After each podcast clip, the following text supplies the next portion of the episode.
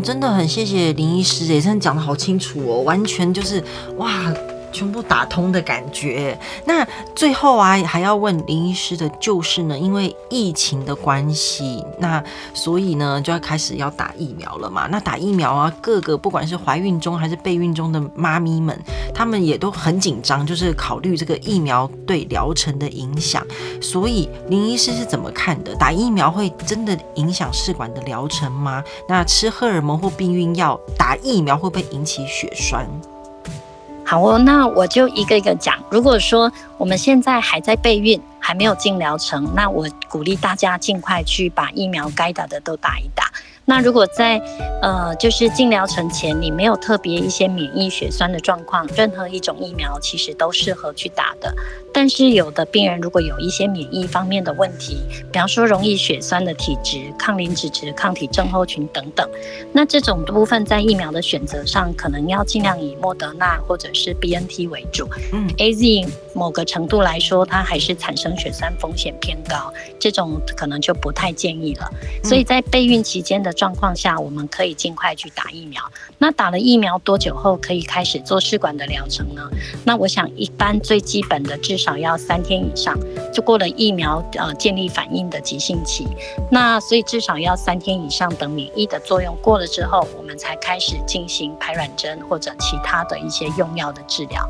但是如果你现在已经在疗程中了，你已经开始打针、开始吃排卵药或者开始做内膜的准备等等的，你已经开始使用了这些荷尔蒙的用药的时候，那这个我个人就不是很建议在这个时候去试打疫苗。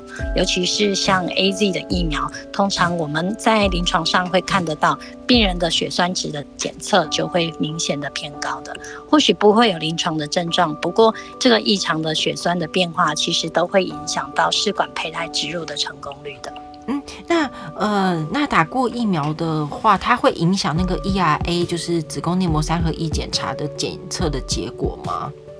呃，目前的话就是打过疫苗后不会影响 ERA 的检测结果，因为内膜的基因表现其实主要是来自于荷尔蒙的调节，我们常见的就是黄体素跟雌激素，所以目前对于疫苗呃会不会影响到 ERA 的结果，目前没有相关的报道。那我在临床上的观察似乎也没有看到有什么特别的相关性。嗯，那如果对于进行试管的女性来说，那有。疫苗最棒的施打时机吗？比如说，我应该先打完了第一剂，然后多久去进行试管？那第二剂要什么时候打？类似这样子。这个部分我就会请大家想想看自己的状态好或不好。对于卵少的病人，可能卵巢的每一次的收集其实很重要。我大概就建议打完一剂后，有了基础的保护力后，尽快回到就是呃生殖的治疗。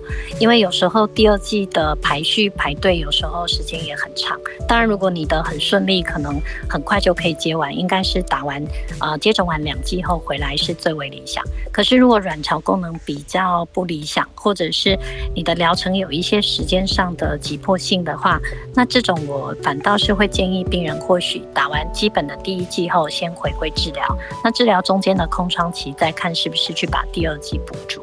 嗯，我大概了解，因为我们就是在跟时间赛跑，尤其像我跟小恒已经四十二岁了，我实在是没有办法等，到时候等到两边都落空 的那种感觉，你知道吗？等第二季，然后这边是啊，等做试管，然后等来等去，到时候单某郎哦，这种感觉。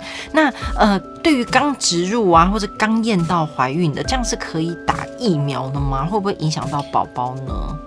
呃，刚植入跟刚验到怀孕，我个人不建议就是这个时候去打疫苗的，因为如同我们刚刚提到的，在植入前后的时候，我们都会使用大量荷尔蒙的用药来维持内膜，然后避免流呃流产等等。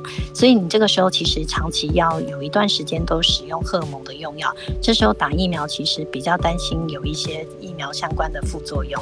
那对于疫苗引起的免疫反应，你会影响到，也会担心影响到胚胎植入或者免疫那一快的问题。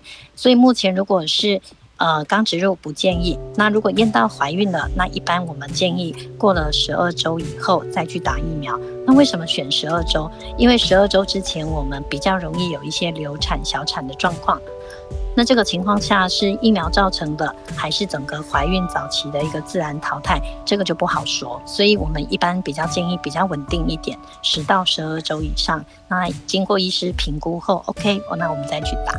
那临床上有一些个案可能要等到更晚期才会考虑。举例来讲，有一些免疫血栓的病人，有一些因为免疫的状况，呃，导致他可能长期容易血栓的状况，所以病人可能会打肝素啊，或者或者是做一些抗血栓的一些治疗。对于像这样的个案，我甚至会请病人在更晚期、更稳定一点，那做了抽血的确认，他的一个体质的状况是可以打打疫苗的，再建议病人去打。嗯，了解，太好了，真的是我最近真的有好多疫苗的问题哦，就不知道该怎么办。